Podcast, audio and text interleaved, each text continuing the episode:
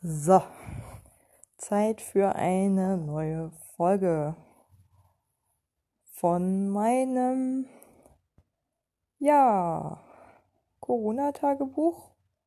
Ich glaube, das wird immer stärker wahrscheinlich.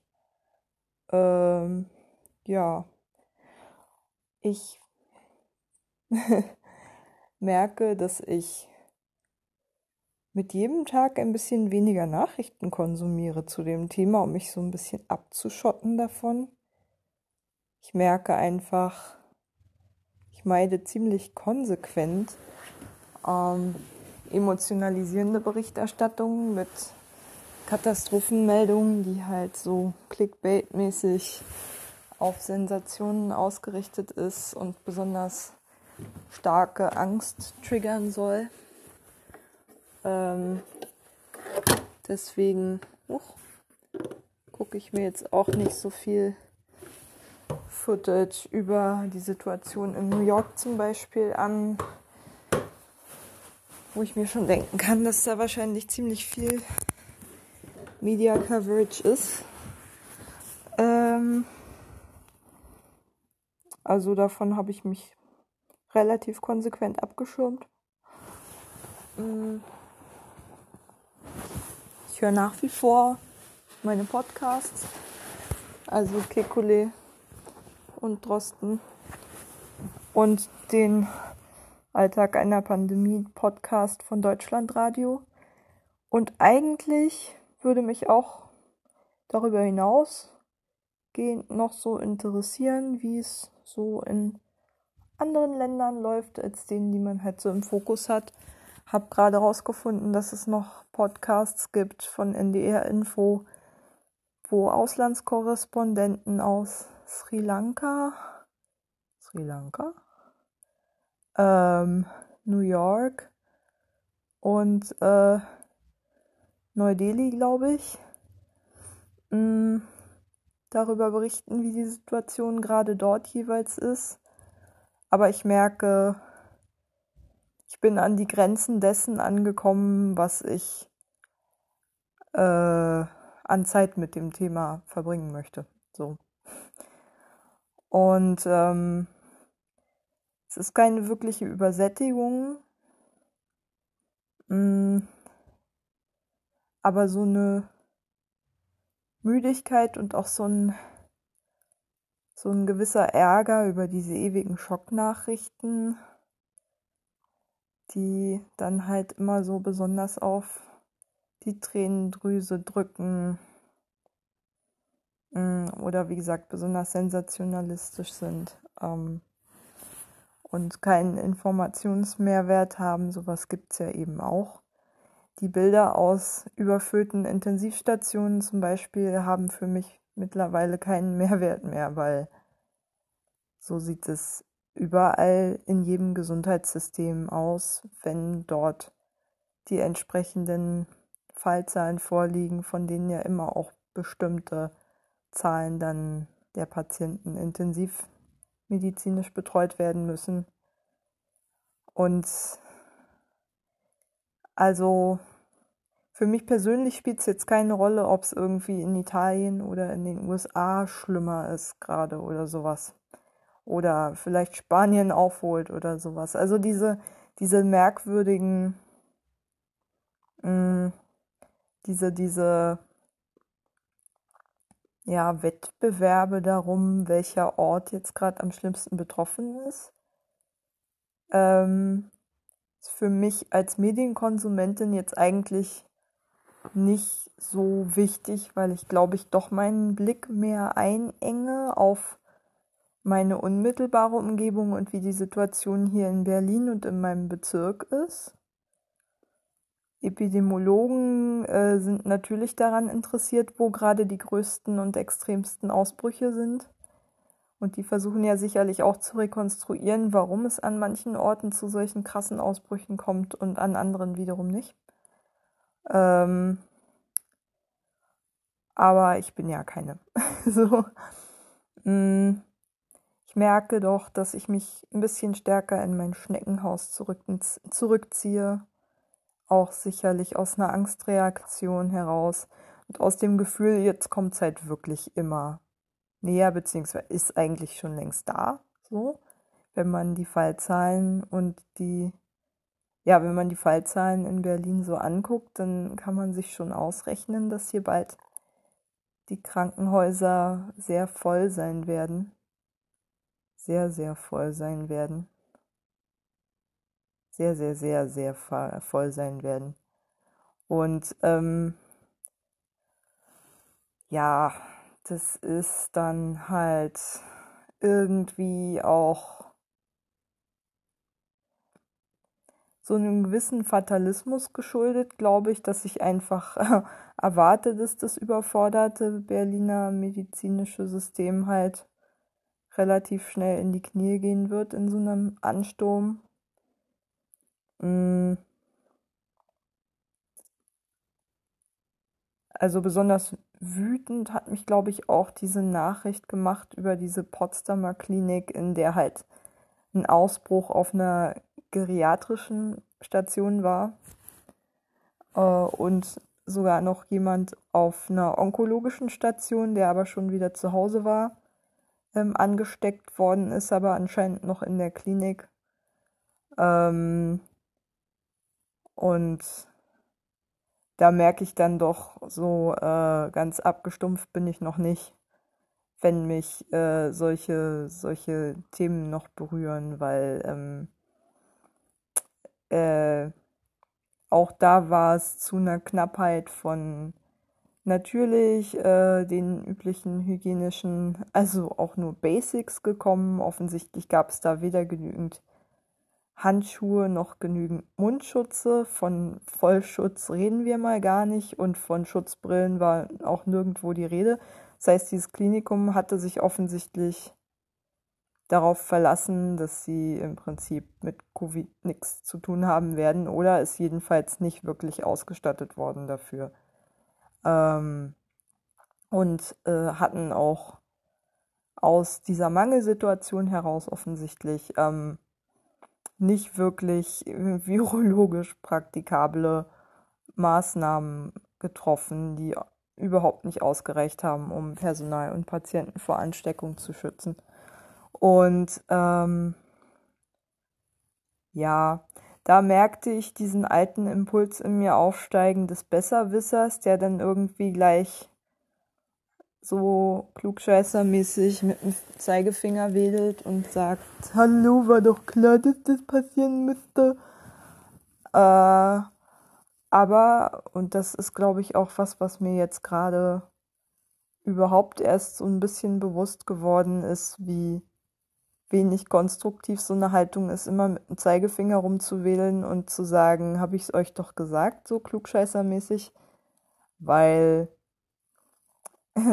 ich ja überhaupt nicht in der Haut dieses medizinischen Personals da stecke, die mit Knappheitsbeständen von Basic Klinikversorgung umgehen müssen und dann so eine Extremsituation bewältigen müssen. So. Und ähm, ich finde es einfach traurig und entsetzlich, dass, dass ein Land, das dieses Wohlstandsniveau wie Deutschland hat, einfach so unvorbereitet in so eine Situation rennt und man es halt an allen Ecken und Enden einfach sehen kann, an, wie gesagt, vor allen Dingen fehlender medizinischer, also fehlender Schutzkleidung und so. Das Thema lässt mich einfach nicht los.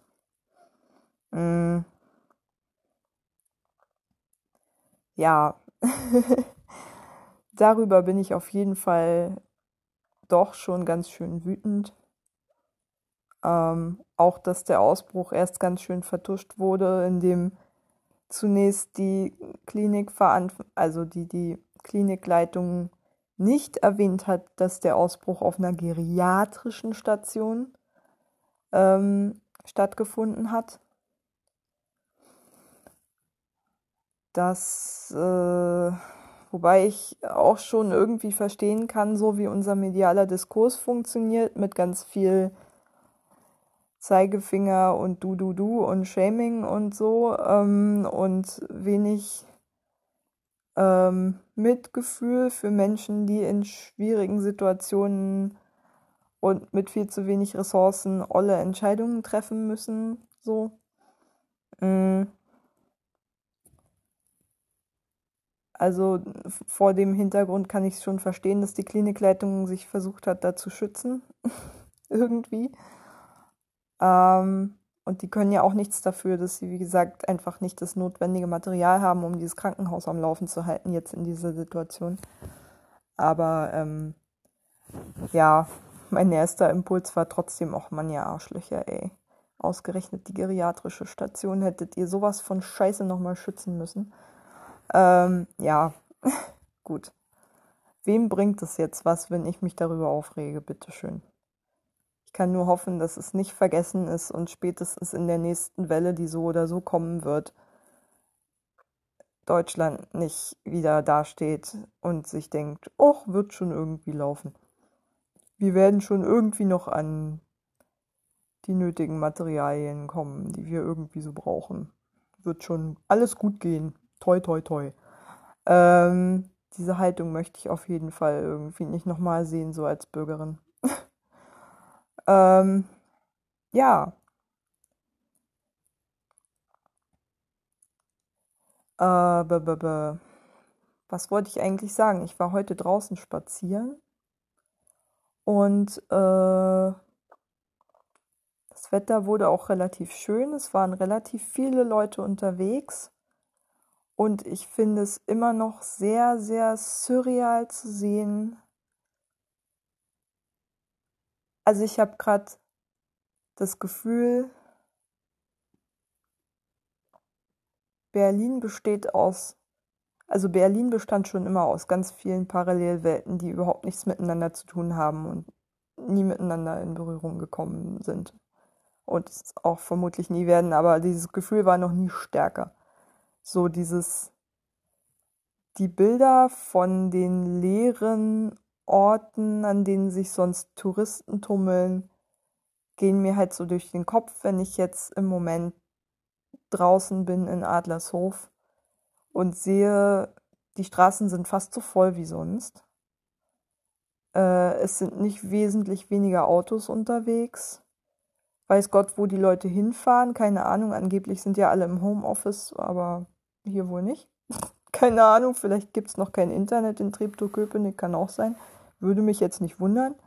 Äh, oder Firmen, die wissen, dass es das Internet gibt, das kann auch sein. Äh, hier am Stadtrand weiß man ja nie so genau, wann so die wesentlichen zivilis zivilisatorischen Neuerungen der letzten 200 Jahre mal ankommen werden. Das ist ein bisschen so ähnlich wie in Mecklenburg-Vorpommern in der Hinsicht. Ähm also ich weiß es nicht, aber jedenfalls fahren furchtbar viele Leute hier mit dem Auto hin und her. So als wäre nichts. An der Wuhlheide ist alles voll, so wie eh und je, und die Leute stehen im Stau. Ähm, immer auch mal wieder zu den üblichen Zeiten. Am Adlergestell war ich ewig nicht mehr, aber ich schätze, da ist es genauso voll wie immer. Ähm, die Dörpfeldstraße ist voll.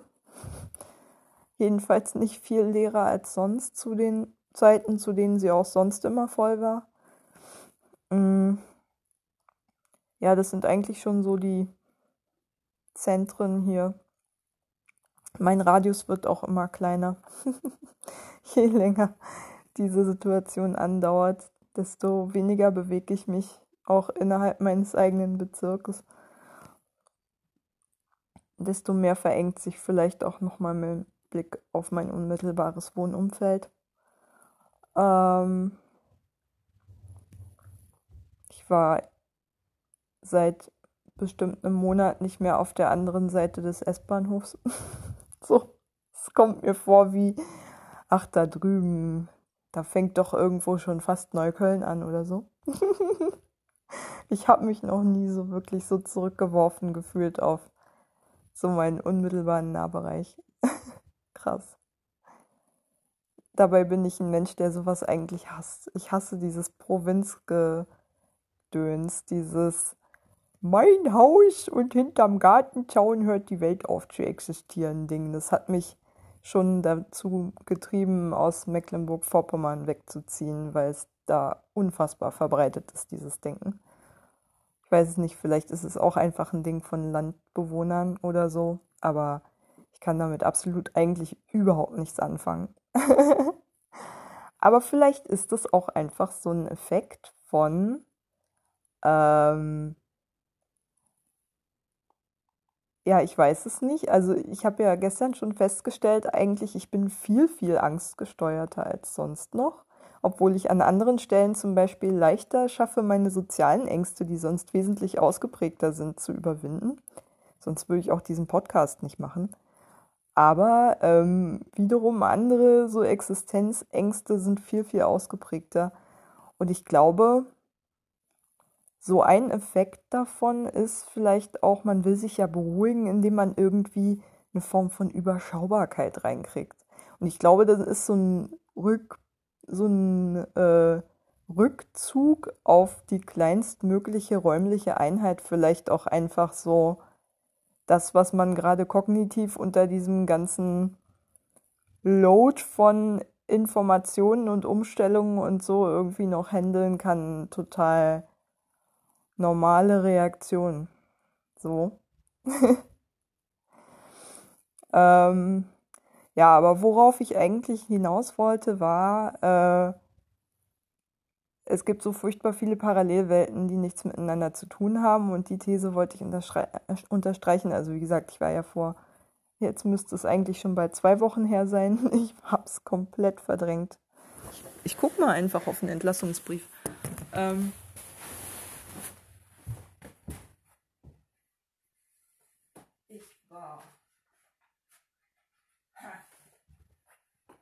klar. Ich war am 19.03. im Klinikum, im DRK-Klinikum Köpenick. Und äh, dort ist mir das erste Mal in Berlin wirkliche Panik vor Corona begegnet. Also so richtige Panik. So verzweifelte Panik, dass man das Gefühl hatte, scheiße, die Leute hier leben nur noch nach dem Motto Augen zu und durch und komme, was da wolle. so richtige fatalistische Panik. Ähm, bei den Ärzten dort halt. Mm, die liefen da natürlich nicht rum wie aufgescheuchte Hühner, aber äh, mm, ich habe es an so Kleinigkeiten gemerkt, wie ähm, äh, der Verlegenheit der Assistenzärztin, die mich behandelt hat, darüber, dass es nicht genügend Testkapazitäten gibt und sie mir dann noch einen Tipp gegeben hat, wie ich eventuell doch an einen Test kommen könnte, aber mit furchtbar viel Aufwand für mich verbunden und mit einer hohen Ansteckungsgefahr, weil ich ewig in der Schlange hätte stehen müssen bei fast Minusgraden. Ähm, und äh, vor allen Dingen zwei Sachen, bei denen es ziemlich deutlich wurde, dass sie zumindest ganz schön an ihrer Grenze oder darüber hinaus war. Also wie gesagt, äh, was sie mir ja gesagt hatte, sie hat selber Symptome und wurde nicht getestet. Da dachte ich mir auch, so habe ich ja schon erwähnt, äh, finde ich unfassbar, dass man medizinisches Personal ungetestet weiterarbeiten lässt an Patienten. Ungetestet. Das ist mir so noch nirgendwo. Also in den Berichten über Kliniken hört man solche Geschichten nicht, sagen wir es mal so. Ähm, dann die Art, wie sie sich verabschiedet hat, war ganz schön emotional und überschwänglich und mit ganz viel Passen Sie auf sich auf und bitte gehen Sie nicht ins Krankenhaus. Was immer Sie tun, gehen Sie nicht ins Krankenhaus. Ich flehe Sie auf Knien an. Ähm, und sie war offensichtlich so durch den Wind und schon abgegessen, dass sie vergessen hat, mir meine Chipkarte wiederzugeben. Mm. Und auch räumlich sah man, dass die Klinik überhaupt nicht vorbereitet war. Ich bin da als Covid-Verdachtsfall halt äh, da hat man mich mal eben durch Patientenbereiche durchgeschleust, wo ich gar nichts zu suchen gehabt hätte und man hatte keine richtige Regel, wo ich jetzt genau hin sollte und so. Das war alles total improvisiert. Ähm, ja, scheiße, warum komme ich immer wieder auf dieses Erlebnis zurück? Ähm, aber da habe ich auf jeden Fall das erste Mal gemerkt, boah, die sind zwar überhaupt nicht drauf eingestellt, aber auf jeden Fall wissen die, dass es ernst wird so. Oder jedenfalls gehen sie davon aus, auch wenn sie nicht die Mittel haben offensichtlich und wahrscheinlich auch nicht die Erfahrung, um mit so einer Situation umzugehen. Also Gnade Gott den Menschen, die in diese Klinik aufgenommen werden mit Covid-Symptomen, da wird es bestimmt relativ bald zu Ansteckungen kommen unter Patienten und Personal unter den Bedingungen. Mm, ja, Treptow-Köpenick hat auch sehr schnell wachsende Fallzahlen, also wird wohl auch am Klinikum liegen, könnte ich mir vorstellen. Mm, ja, äh, wie auch immer. Und dann bin ich ja heute spazieren gegangen und wirklich bei so, so fast niemandem, der mir begegnet ist, habe ich irgendwie gemerkt, dass die irgendwie beunruhigt sind oder sowas. Oder sich anders verhalten haben als sonst. Also ich weiß, so kurz nachdem ich losgegangen bin, habe ich mir äh, ein Tuch vor den Mund gemacht, weil äh, ja einfach so als Symbol, hallo, ich möchte hier mal ausprobieren, wie fühlt sich das eigentlich an, wie reagieren die Leute darauf, wenn man halt diese Mundschutz-Idee äh, aufgreift, die jetzt ja von mehreren Virologen äh, prominent äh, vertreten wird. Einfach so als Geste. Es soll ja, ja, soll ja hauptsächlich eigentlich äh, ein kleiner Schutz für andere sein, damit man sie halt nicht unmittelbar anhustet oder mit äh, Aerosolen besprüht, sobald man sie anspricht oder sowas. Aber natürlich ersetzt es jetzt irgendwie keinen zum Beispiel hochwertigen medizinischen Mundschutz oder sowas, ist auch klar. Ähm, ich habe mir tatsächlich auch heute ähm, drei Masken, die bei 60 Grad waschbar sind, ähm, im Internet bestellt bei einer Berliner Designerin, die, die gerade angefangen hat zu, pro, äh, zu produzieren weil die eben auch den Nasenbereich ganz gut abdichten, was Tücher halt so nicht tun. Mm.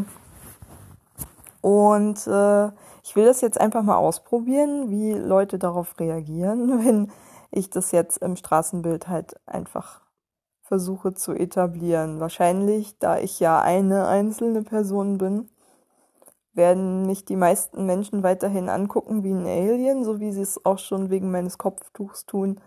Aber das Gute ist ja, ich bin in Übung. also im Alien sein oder für ein Alien gehalten werden. Insofern tut mir das wenigstens nicht weiter weh. Aber ich möchte einfach so ein bisschen Menschen schon signalisieren, ach übrigens, es ist jetzt was anders als sonst. Und es macht mich unfassbar wütend, wenn ich halt Menschen sehe, die ähm, so tun, als wäre nichts, die einfach so Vogelstraußmäßig weiterleben oder vielleicht sogar noch aggressiv sind. Also ich hatte heute eine, so eine Borderline-Situation. Die meisten sind tatsächlich einfach so unbesorgt, gehen viel zu dicht an einem vorbei halten keine Sicherheitsabstände ein, beziehungsweise ich versuche da natürlich immer so einen großen Bogen um die Leute zu laufen. Also ich fühle mich sowieso tendenziell immer schon von Menschen bedroht, denen ich auf der Straße begegne, wenn es nicht gerade meine Freunde sind. Ähm, also so latent halt so ein bisschen aus meinen Erfahrungen heraus und aus dem Gefühl heraus auch halt in einer sehr, sehr feindseligen Kleinstadtatmosphäre, die extrem intolerant war, aufgewachsen zu sein, wo ich halt wirklich einfach mal angestarrt wurde und so über Jahre. Mm. Also vor dem Hintergrund äh, bin ich sowieso nie so entspannt, wenn ich Menschen draußen begegne, muss ich gestehen. Und ich vermeide es auch irgendwie, wenn ich kann. Klar, man kann Sozialphobie dazu sagen oder posttraumatische Belastungsstörung ist mir gerade relativ egal. Aber das Gefühl, durch die Gegenwart anderer bedroht zu sein, hat jetzt nochmal eine ganz neue Dimension erreicht. Also ich meine, da ist halt was Unsichtbares wie ein Virus, das sich über Atemluft verbreitet. Und ich, äh, ich kann mir das ja gar nicht vorstellen oder so, aber ich bin auch so verunsichert dadurch, dass ich dann gar nicht weiß, äh, man sieht ja nichts irgendwie, wo, wohin reicht das Virus noch, wie viel Wind muss da sein und so. Und das alles treibt mich dazu, jetzt relativ große Bögen um Leute zu laufen und zu vermeiden. Also gerade die Gehwege hier in den Nebenstraßen sind halt extrem schmal. Das sind wirklich, die sind vielleicht einen Meter breit teilweise wirklich. Und dann sind auch noch schön Autos ganz dicht dran geparkt. Und es steht hier und da auch noch ein Fahrrad und ein Motorrad drauf. Das heißt, man kann da vielleicht, weiß ich nicht, im besten Fall halt hat man einen Meter oder sowas zur Verfügung, würde ich sagen, in der Breite. Da kannst du natürlich nicht an anderen Leuten vorbeigehen. Das heißt, ich wechsle dann die Straßenseite, wenn es irgendwie geht. Oder gehe halt auf der Straße, wenn die Straße einigermaßen leer ist. Gerade in den Seitenstraßen hier geht es halt ganz gut. Ähm, auch wenn die Polizei davor warnt, bla bla bla, Straßenverkehrsordnung ist mir aber gerade scheißegal. Ich habe hier noch keinen einzigen Polizisten gesehen, ähm, die ganze Zeit nicht übrigens, der irgendwelche ähm, Ausgangsverbote oder sonst wie äh, Kontaktbeschränkungen sind es ja eigentlich äh, durchgesetzt hätte. Die ganze Zeit nicht. Und ich habe auch schon so einige Verstöße gesehen. Aber wie gesagt, keine Polizisten. ähm, ja, das nur so zu, am Rande zur Präsenz des Staates in dieser Krise. Welcher Staat? Ähm, ja. Ähm, aber jedenfalls, ich versuche auf jeden Fall schon irgendwie so den maximalen Abstand, der möglich ist, gerade räumlich zum Menschen einzuhalten. Und sehe aber immer noch sehr viele Menschen, die einfach mich total fassungslos angucken, wenn ich jetzt versuche, einen etwas größeren Bogen um sie rumzulaufen. Also ein Pärchen, das mir begegnet ist, das mit, sei, mit seinen Hunden irgendwie Gassi war, die sind dann so cool gewesen, die haben dann sich in eine Garageneinfahrt gestellt. Ich weiß gar nicht, ob es an mir lag oder ob die da nicht sowieso stehen bleiben wollten. Aber die hatten wohl irgendwie gecheckt, dass ich Angst hatte, äh, zu dicht an denen vorbeizugehen. Und dann haben sie mir halt den größtmöglichen Raum gelassen. So. Damit ich auf der anderen Seite des Weges sozusagen in maximalem Abstand sozusagen von ihnen weitergehen konnte. Ähm, ob sie es absichtlich gemacht haben oder es sowieso so sowieso da stehen wollten, keine Ahnung. Weiß ich nicht. Die waren cool, jedenfalls. Aber wie gesagt, ganz viele waren auch echt gerade Radfahrer unfassbar anstrengend, äh, weil die halt echt eigentlich nochmal ein bisschen größeren Abstand bräuchten zu anderen, sowohl zu anderen Radfahrern als auch zu Fußgängern und das einfach offensichtlich ganz viele nicht einhalten wollen, genau wie Leute, die joggen, die halt eine höhere Atemfrequenz haben und einfach tiefer ein- und ausatmen, deswegen natürlich auch mehr Aerosol produzieren und so eigentlich auch einen größeren Abstand einhalten müssten zu sich und also zu anderen, aber das auch meistens nicht tun. Mm. Und äh, am extremsten war irgendwie ein Radfahrer, der ist zweimal an mir vorbeigefahren. Das erste Mal kam er mir entgegen und dann plötzlich, so eine Minute später, kam der von hinten angefahren und ist ungelogen echt vielleicht zehn Zentimeter Abstand haltend an mir vorbeigefahren, ohne dass ich auch nur eine Chance hatte zu reagieren. Das fand ich unfassbar asozial. weil ich in, der, in dem Moment so volle Kanne dem ausgesetzt war. Und ich finde es auch ehrlich gesagt einfach. Also mir fällt überhaupt jetzt erstmal auf, wie unhöflich es eigentlich ist, sich so krass dicht an Leuten vorbeizuschlängeln. Äh, ich habe das lange selbst gemacht weil ich halt zum Beispiel, also ich habe lange in Steglitz gewohnt und äh, viel in der Innenstadt zu tun gehabt ähm, und bin oft mal am Zoo umgestiegen zum Beispiel, der unfassbar voll ist. Und da habe ich das selber gemacht, dass ich dann so so Slam Slalom um Leuf Leute rumgelaufen bin und immer so Lücken genutzt habe, die sich aufgetan haben, weil ich sonst einfach Jahre gefühlt auf diesen Treppen verbracht hätte zwischen der U9 und den S-Bahn äh, und den S-Bahn-Gleisen. Heute merke ich erst, wie aggressiv das eigentlich ist, weil man ja ständig jemanden im Weg steht oder vor jemanden rennt und im Prinzip für denjenigen ja quasi gerade aus dem Nichts auftaucht, was immer irgendwie bedrohlich ist, wenn da plötzlich jemand deinen Weg kreuzt und du hast den gar nicht gesehen. Also ich finde es schon beunruhigend und auf jeden Fall nicht höflich.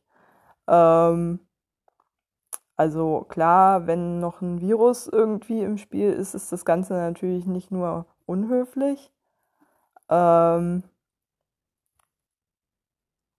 ah, ich frage mich echt, hat er das nicht gecheckt oder hat er das einfach, war dem das egal? Oder ich habe so eine Theorie, dass das so ein Sportler-Ding ist. Ich habe echt das Gefühl, Menschen, die so sportfixiert sind, ich sehe ja auch relativ viele, die jetzt ziemlich ausgiebig Sport treiben, dass die so ein bisschen diesem äh, neoliberalen ähm, Dogma erliegen, so alles unter Kontrolle zu haben, wenn sie sich nur genügend anstrengen, so nach dem Motto, ich habe ja mein Leben komplett in der Hand. Das heißt, wenn ich jetzt total fit bin, kann mich Corona überhaupt nicht kriegen. Und äh, es wird so ein bisschen unterfüttert, glaube ich, der Eindruck von einem Interview, das ich neulich, glaube ich, auf Deutschlandradio gelesen habe mit einem Sportmediziner, meine ich, der selber auch mal Leistungssportler war und der so die These aufgestellt hat, dass Sportler halt so der Albtraum jedes Epidemiologen sind, weil die halt einfach so konditioniert sind, also gerade Leistungssportler halt, ne, dass sie halt ihren, ihren Körper komplett unter Kontrolle haben und deswegen im Prinzip selber in der Hand haben, ob sie krank werden oder nicht und sich im Prinzip dadurch halt auch so unverwundbar fühlen, weil sie wissen ja, sie sind in guter körperlicher Verfassung. Sonst wären sie auch wahrscheinlich keine Leistungssportler. Und ähm, glauben potenziell an sowas wie eine gewisse Unverwundbarkeit einfach. Ähm, und dadurch nehmen sie das halt alles ganz schön auf die leichte Schulter, tendenziell. Also die Sportverbände haben ja auch sehr, sehr spät reagiert und wir haben hier ewig darüber diskutiert, ob jetzt Bundesliga-Veranstaltungen abgesagt werden oder so. Also wir haben hier auch direkt in der Nachbarschaft einen Sportplatz, ähm, einen Sportplatz, äh, auf dem Fußball gespielt wird. Und die haben sich auch noch bis Mitte März Minimum getroffen, würde ich sagen. Also die haben auch erst aufgehört, als es sozusagen wirklich ganz offiziell verboten war, mh, mm, noch sozusagen größere Veranstaltungen zu machen. Ähm, also ich habe schon so das Gefühl, dass da einfach so das, das Problembewusstsein in dieser Community einfach nicht so ausgeprägt ist, weil man sich tendenziell irgendwie nicht betroffen fühlt. Kann ja auch irgendwie mh, mm, gute Aspekte haben. Also ich glaube, eine, eine der Theorien, die jetzt gerade zum Beispiel darüber kursiert, äh, warum in Deutschland es noch so relativ wenig Tote gibt, hängt unter anderem damit zusammen, dass halt die ersten infizierten Wellen vor allen Dingen von Leuten ausgegangen sind oder die, die ersten ähm, Outbreaks sozusagen äh, in, in Kreisen stattfanden von Leuten, die halt relativ sportlich sind. Ähm, Aber auch das ist ja keine Garantie. So auch Skifahrer können sterben. Aber es tun sie natürlich nicht so häufig wie ähm, 86-jährige Geriatriepatienten, ist schon klar. Also zumindest so weit kann man ja schon die Statistiken einigermaßen äh, deuten bisher. Ähm, insofern gibt es da sicherlich auch ein Körnchen Wahrheit irgendwie an diesem Gefühl, unverwundbar zu sein. Aber man hört halt auch immer wieder so von Berichten, hier der ähm, Bürgermeister von Mitte hatte sich, glaube ich, das war auch so ein kleiner medialer äh, Aufschrei. Ähm, er meinte fast absichtlich, so hat's RBB funktioniert, äh, äh, ja, RBB ähm, formuliert, wahrscheinlich in äh, Clickbait-Hoffnung, weil es natürlich Quatsch war. Er hat sowieso, er hatte seine Freundin in Quarantäne halt begleitet und die war Covid-positiv. Und ähm, ja, Natürlich hat er sich angesteckt, wie sich die meisten Menschen anstecken würden mit Haushaltsangehörigen, die infiziert sind. Das kann man so nennen, fast absichtlich oder so, aber es wäre so oder so fast passiert. Insofern finde ich da diesen Hype darum und dass es so breit getreten wurde auf RBB ehrlich gesagt nicht gerechtfertigt. Äh, weil das schon was Besonderes ist, wenn man sich nicht ansteckt bei einem Haushaltsangehörigen ähm, mit dem man eine Wohnung teilt und vielleicht nicht irgendwie, keine Ahnung, die Möglichkeit hat, dem so weit auszuweichen, dass man zum Beispiel nicht die gleichen Sanitäranlagen nutzt oder sowas, aber wer hat die Möglichkeit schon? Es gibt bestimmt Leute, aber das dürfte wohl bei der Berliner Bevölkerungsstruktur doch eher die Minderzahl sein. Wobei der Bezirksbürgermeister von Mitte eigentlich schon so ein Kandidat ist. Aber gut, jedenfalls hat er sich angesteckt. Und der meinte auch, er hätte äh, auch mit dem Hintergedanken, dann immun zu sein, wenn er die Krankheit überstanden hat. Den Gedanken haben übrigens auch ziemlich viele. Ähm, er habe äh, sich deswegen unter anderem angesteckt und sei dann doch sehr überrascht gewesen, wie heftig das doch gewesen ist. Und ähm, ja. Auch einer, der von sich selber, glaube ich, gesagt hat, dass er relativ fit ist körperlich. Mhm. Auch noch nicht besonders alt. Ich glaube unter 50, meine ich. Ähm, und der dann doch meinte, ja, heftiger gewesen, als ich es mir vorgestellt habe. Schwere Grippe im Prinzip so vom Verlauf her. Ach, schon schwere Grippe. Ähm, und äh, ja, ja, ich glaube schon, dass viele das halt so ein bisschen unterschätzen, weil sie sich halt körperlich so. Dazu muss man, glaube ich, auch kein Leistungssportler sein, aber bei denen ist wahrscheinlich ausgeprägter als bei anderen, weil sie sich halt so unverwundbar fühlen. Und da ich schon immer ein Immunsystem hatte, das lieber das halt gemacht hat, was es will. Also Schilddrüse zerstören, Haare ausfallen lassen. Ähm, war ich mir noch nie so sicher, zu diesen privilegierten Menschen zu gehören, die äh, jetzt mal eben so davon ausgehen können, dass sie wirklich auch schwere Infektionen, die bei anderen lebensbedrohlich sein können, mal eben so wegstecken können. Ähm, also zu diesen glücklichen Menschen zähle ich mich mal lieber mal, vorsichtshalber mal nicht. mm, ja. mich nervt ehrlich gesagt auch diese Arroganz, also auch ohne Corona schon, von Menschen, die halt äh, körperlich gesund sind und das so für selbstverständlich halten, dass die das gar nicht wirklich wertschätzen irgendwie. Also bei vielen Menschen merkt man so dieses, dass die da gar nicht drüber nachdenken, dass es auch anders sein könnte. Haben ja auch meistens keinen Kontakt zu Menschen, die irgendwie krank sind und assoziieren das ausschließlich mit Alter. Das ist unfassbar, selbst bei medizinischem Personal, unfassbar verbreitet, dass wirklich Alter und Krankheit gleichgesetzt werden. ja, man hört sowas auch von Ärzten und Klinikpersonal und so. Warum auch immer. Ähm, ja, also ich glaube, viele Menschen blenden einfach so körperliche Grenzen grundsätzlich aus, so, weil es auch gar nicht in ihr Lebenskonzept passen würde. Ich meine, wir leben ja auch in einer Gesellschaft, in der halt so ewig schon eigentlich alle über ihre Belastungsgrenzen hinaus arbeiten. Unsere schwarze Null, die jetzt sowieso gerade zum Teufel geht in äh, Deutschland, kommt ja auch nicht von ungefähr. Das sind einfach Sparzwänge, die mal eben so ziemlich jedem gesellschaftlichen Bereich, der nicht irgendwie gerade Geld scheißt, aufgezwungen wurden. Mm. Und führt halt dazu, dass echt überall Personalmangel ist.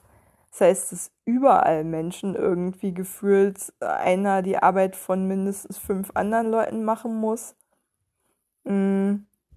Und dass halt ich glaube, viele Menschen dadurch auch so ein bisschen das Gefühl für ihre Grenzen verloren haben, weil es halt so normal geworden ist, darüber zu gehen. Ähm, es ist ja auch ein bekanntes Phänomen, dass Leute sich auch krank zur Arbeit schleppen. Und ich habe heute, glaube ich, in der Tagesschau oder so gelesen, dass äh, gerade festgestellt wurde von den Krankenkassen, dass so viele wie nie wegen Atemwegsinfekten tatsächlich krank geschrieben sind. Und da klang für mich immer noch so ein bisschen so ein äh, wegen, wegen Atemwegsinfekten krankgeschrieben. Da sieht man mal diese Blaumacher-Mentalität. Es schwang für mich so ein bisschen mit. Vielleicht habe ich es auch nur so gedeutet. Aber ich dachte mir so, ja, natürlich lassen sich die Leute gerade wegen Atemwegserkrankungen krank schreiben, weil es einfach mal das Normalste von der Welt ist, erstens seine Kollegen nicht anzustecken, sich zweitens auszukurieren und drittens verdammt nochmal nicht möglicherweise Covid irgendwo einzuschleppen. Also, wenn man darüber sich wundert, dann ist ehrlich gesagt der Groschen noch nicht so ganz gefallen. so, da müssen wir vielleicht auch als Gesellschaft mal einfach umdenken, ob wir das wirklich weiter äh, fördern wollen, dass Menschen krank und infektiös zur Arbeit gehen. Ich glaube, dazu braucht man keine Pandemie, um zu verstehen, dass es vielleicht nicht das allersozialste Verhalten ist, dass man nicht auch noch belohnen sollte. Also ehrlich, ich habe mich bei einer Kollegin mit einer heftigsten Grippe angesteckt, durch die ich so krank wurde, so nachhaltig krank wurde, dass mich der gleiche Betrieb, in dem mich diese Kollegin angesteckt hat, gefeuert hat. Vielen Dank. Also, mich macht sowas wütend. Ganz ehrlich. Weil Menschen mit einem schwachen Immunsystem da richtig, richtig Schaden erleiden können und alle anderen auch drunter leiden. Und es einfach kein Mensch braucht. Es sei denn, wir gewöhnen uns wirklich an, dass wir echt unseren Laden irgendwie noch am Laufen lassen, äh, am Laufen irgendwie lassen müssen von äh, Halbleichen, die eigentlich mit 40 Fieber ins Bett gehören oder sowas. Das wird sicherlich auf das medizinische Personal zukommen. Ich kenne die Zustände in Berliner Krankenhäusern gut genug aus eigener Erfahrung, um zu wissen, dass da bestimmt Leute sehr stark über ihre Grenzen gehen werden und dass da 16 bis 18 Stunden Schichten mit Sicherheit anfallen werden. Ähm, Gott, bin ich heute wütend. Ich merke es gerade, aber scheiße nochmal. Ist ja auch berechtigt. ähm, ja. Wo war ich stehen geblieben? Ähm, aber ähm, eigentlich, eigentlich ist es ein Zustand, den man so gut es geht vermeiden sollte und der allerhöchstens in einer absoluten Extremausnahmesituation mal passieren sollte. Aber ich kenne es ja von meinem Ex-Mitbewohner in der Pflege, dass der auch regelmäßig krank zur Arbeit geht und so und darauf sogar noch stolz ist, weil das die Mentalität in diesen helfenden Berufen ist. Das ist fast schon so, eine, so ein Masochismus. Irgendwie, je schlechter man behandelt wird, je weniger gesellschaftliche Anerkennung man bekommt, desto stolzer fühlt man sich irgendwie. So insgeheim moralisch vielleicht auch überlegen, so, hä, hä, hä, naja, ihr werdet schon noch irgendwann sehen, was ihr habt, wenn ich nicht mehr da bin oder so. Ich weiß es nicht, was dahinter steckt. Aber ich frage mich wirklich, was für eine Mentalität man braucht, um in so einem extrem selbstausbeuterischen Beruf wie in der Pflege zum Beispiel zu arbeiten. So, ich glaube, das ist wie gesagt im also im Kliniken und so auch nicht viel besser nach dem, was ich so gesehen habe und mitbekommen habe durch diverse Krankenhausaufenthalte in den letzten Jahren, die mir schon den einen oder anderen Einblick gegeben haben, den ich eigentlich nie haben wollte. Ähm, Mann, ich rente heute wirklich nur. Scheiße nochmal. Ich kann wirklich, wirklich nur hoffen. Ich glaube, das habe ich auch schon hundertmal gesagt, aber ey, dass wir wenigstens lernen, welche Bereiche in dieser Gesellschaft wirklich wichtig sind. Also, oh, im Moment treibt mich der Drang wirklich, jede Petition für Pflegepersonal zu unterschreiben, die ich irgendwo finden kann. Ich suche sogar schon aktiv danach. Ähm, und das, obwohl ich wirklich nicht daran glaube, dass Online-Petitionen jetzt die Welt verändern können. Aber klar, im Moment kann man ja auch nicht viel mehr machen. Ähm, aber ey, also diesen Luxus, ein potenziell eigentlich so gut materiell ausgestattetes System wie das deutsche medizinische System mit so viel Potenzial halt so ausbluten zu lassen durch Personalmangel, weil man einfach diesen Job so verdammt unattraktiv macht. Mm, weil Arbeitsaufwand und Gehalt einfach in so einem offensichtlichen Missverhältnis sind.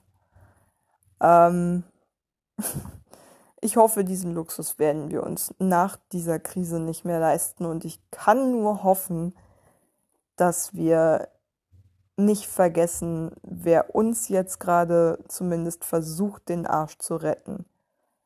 Und dass wir echt nicht vergessen, wer diese Gesellschaft hier wirklich am Laufen hält. Die ganzen Leute in diesen Niedriglohnbranchen, die jetzt gerade ständig Ansteckungen riskieren in verschiedenem Ausmaß. Die Leute im Einzelhandel, die sowieso schon einen scheiß Job haben. Die Leute, die Pakete austragen. Mhm.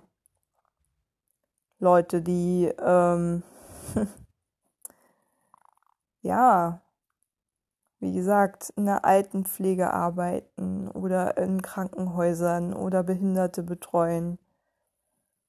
Diese Menschen, oh, macht mich so wütend, dass die so betreuen, dass die so vergessen werden einfach. Genau wie die Leute, mit denen sie halt meistens zu tun haben. Ja, es sind kranke, schwache, arme, alte. Ähm, meistens klar Paketboten wahrscheinlich haben mit einem breiteren Bevölkerungsausschnitt zu tun.